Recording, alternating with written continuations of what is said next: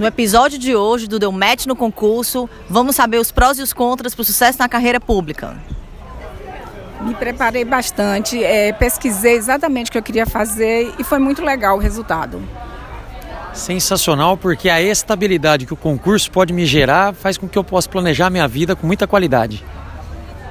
Planejamento da família, principalmente para gente mulher, que temos que planejar com o marido, filhos, as férias, tudo uma vida, então muito interessante, muito bom. Eu gosto da carreira pública.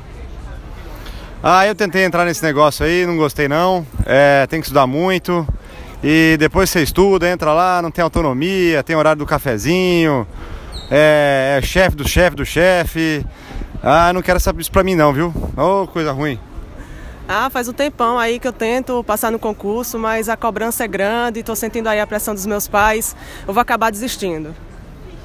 Pois bem, você tem que esperar o edital, você tem que se programar, você tem que fazer um planejamento de estudo, mas no final tudo pode dar certo. Você pode ter uma carreira de sucesso, com vocação, onde você tem estímulo também, onde você tem a capacidade de ser criativo. O importante é você esperar o edital certo e saber se preparar e manter energia positiva.